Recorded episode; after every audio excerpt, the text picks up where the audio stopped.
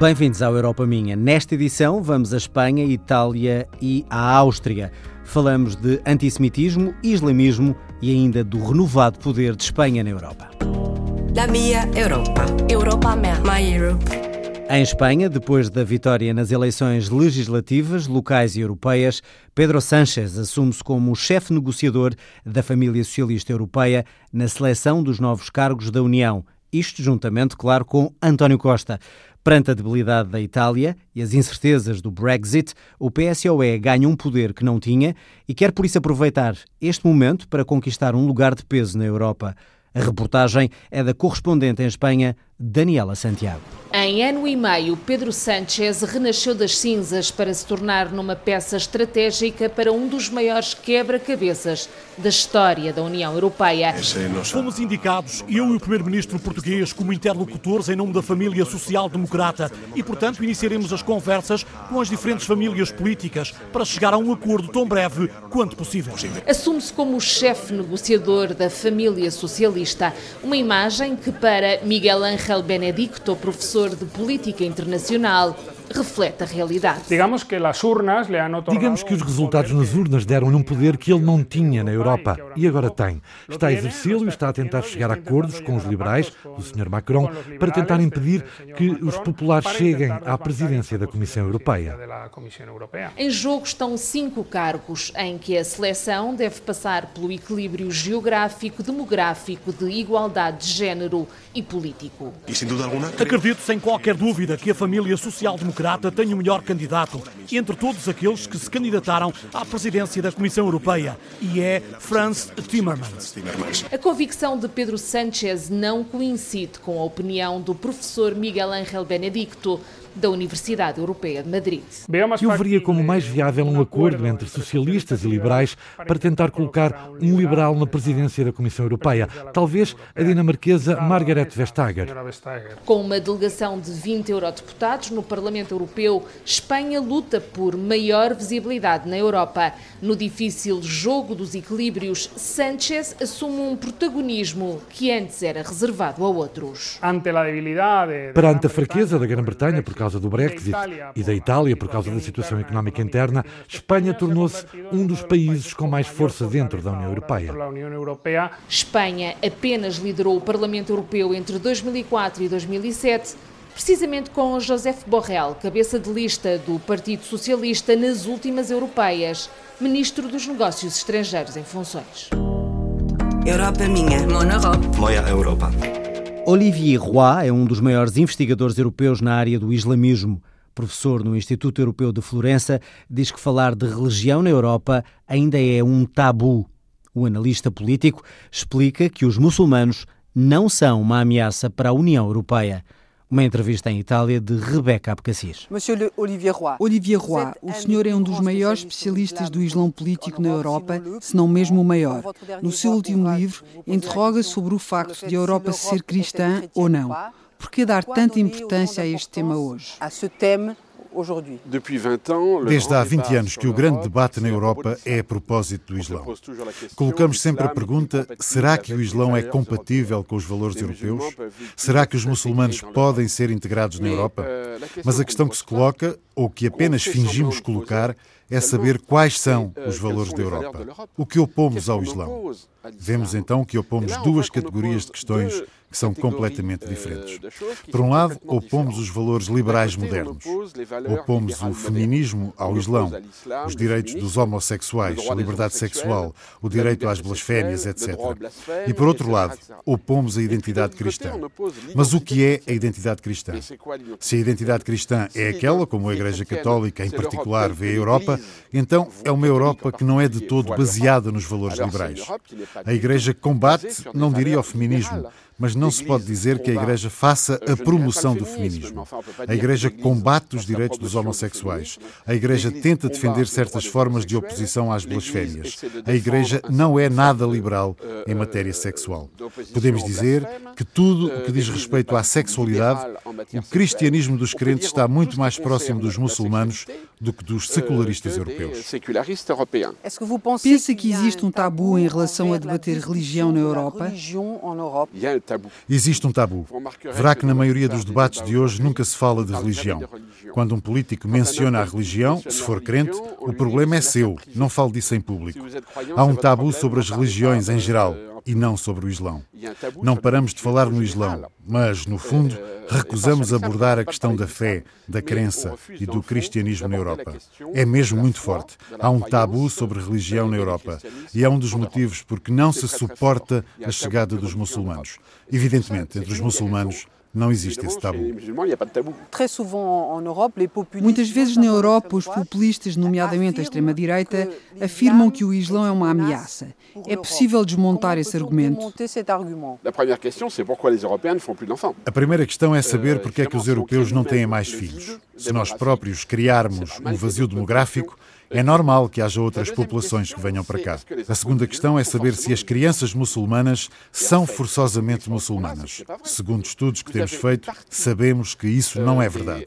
Há uma parte da segunda geração muçulmana que se radicaliza. Vemo-lo claramente. A maioria dos radicalizados, diria que quase todos os radicalizados, são de segunda geração. Mas não há uma terceira geração entre os radicalizados nos países onde há uma terceira geração, como em França, Inglaterra, nos países escandinavos, na Alemanha, na Bélgica, na Holanda, vemos que a integração para os muçulmanos faz-se na terceira geração, enquanto que para as outras imigrações anteriores, como os portugueses em França ou os italianos em França, tratava-se da segunda geração. Existe efetivamente um desfazamento, mas a integração faz-se na terceira geração para os muçulmanos.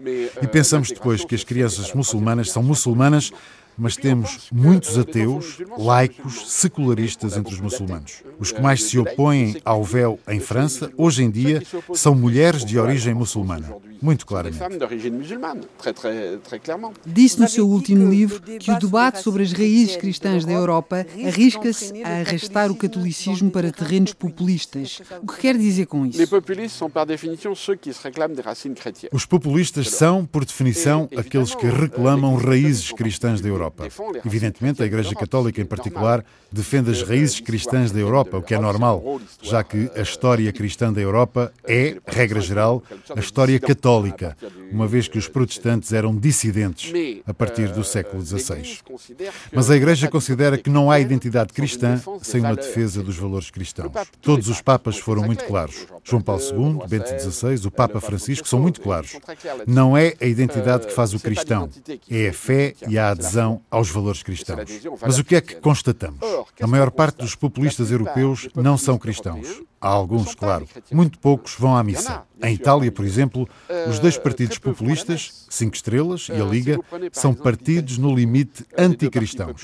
O Sr. Salvini pertencia à Liga do Norte, um movimento pagão que se opunha à Igreja Católica e que queria regressar às raízes da Padânia, ou seja, a Itália do Norte céltica, anterior à Igreja. Agora diz que é católico, claro, por razões eleitorais. Os cinco estrelas não vão à missa. O paradoxo é que em Itália, por exemplo, os católicos praticantes estão muito mais dentro do Partido Democrático. São os que vieram da democracia cristã. É preciso notar que a democracia cristã ruiu em toda a Europa. A direita de hoje já não é uma direita cristã. A minha tese, no fundo, é que a ascensão do populismo na Europa, em nome da identidade cristã, contribui para secularizar a Europa, contribui para expulsar o cristianismo do espaço público europeu nos seus valores. E é o que o Papa Francisco está sempre a repetir. Claro que a Igreja é contra o aborto, claro que a Igreja é contra o casamento homossexual, mas é também a favor da caridade, da hospitalidade, do acolhimento, do amor ao estrangeiro. Ora, os populistas não respeitam nem a segunda parte dos valores, os valores de abertura, nem sequer a primeira parte dos valores. Porque, no fundo, vemos que, em parte nenhuma, os populistas estão dispostos a pôr em causa a liberdade do aborto, nem a anular o casamento homossexual, onde ele foi aprovado. Europa minha. My Europe. Mon Europe. Na Europa há um sentimento crescente de antissemitismo. É o que demonstram os estudos feitos pelas instituições europeias. O preconceito contra a comunidade judaica é maior, ainda mais, no centro do continente. Há mesmo quem negue o Holocausto. Reportagem na Áustria da enviada especial Raquel Mourão Lopes. Um inquérito recente feito pela Agência Europeia para os Direitos Fundamentais mostra que o preconceito contra os judeus está a crescer na União Europeia e, em particular, na Áustria, onde três em cada quatro pessoas afirmam que o antissemitismo aumentou nos últimos cinco anos. Doron Rabinovich, born in Tel Aviv, Doron Rabinovich é um conceituado romancista e ensaísta especializado em judaísmo. Nasceu em Israel, chegou à Áustria com três anos e, em tempos mais recentes, registra o surgimento de uma nova forma de antissemitismo. Há uma nova forma de antissemitismo, não só na Áustria, que não acontece apesar de Auschwitz, mas por causa de Auschwitz. Para os que praticam esse discurso, o judeu transformou-se num símbolo do sentimento de culpa. E para combater esses sentimentos, diz não foi assim tão mau, os judeus não são assim tão bons, por isso os nazis não foram assim tão maus.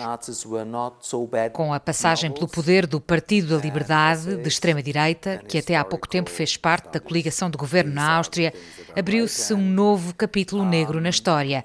Vários elementos da liderança do partido estiveram envolvidos em polémica por serem assumidamente negacionistas do Holocausto. Se falarmos no Partido da Liberdade ou na AfD na Alemanha, quando eles falam sobre refugiados, dizem que precisamos, numa expressão em alemão, de Sonderbehandlung.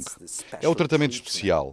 E é a expressão que era usada nas exterminações em massa dos judeus. Tratamento especial. Também as gerações mais novas da comunidade judaica na Áustria sentem o aumento do preconceito.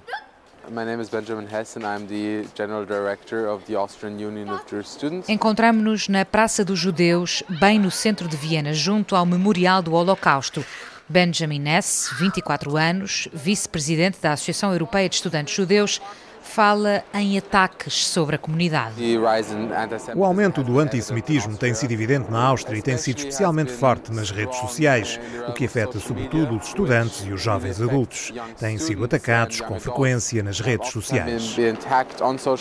É por isso que, apesar de estarem há várias décadas na Áustria, muitas das famílias regressadas até depois do Holocausto há já quem pense se não estará na altura de abandonar o país. Uh, para mim e para a minha família, isso é algo em que pensamos, quanto mais tempo temos como judeus na Áustria.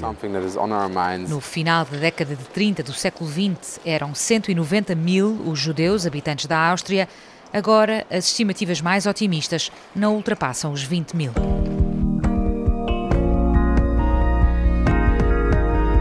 O programa Europa Minha é apoiado pelo Parlamento Europeu, produção de Carla Pinto, apresentação de João Adelino Faria. Siga-nos, como sempre, nas redes sociais em RTP Europa e aqui na Antena 1. Fique bem e até para a semana.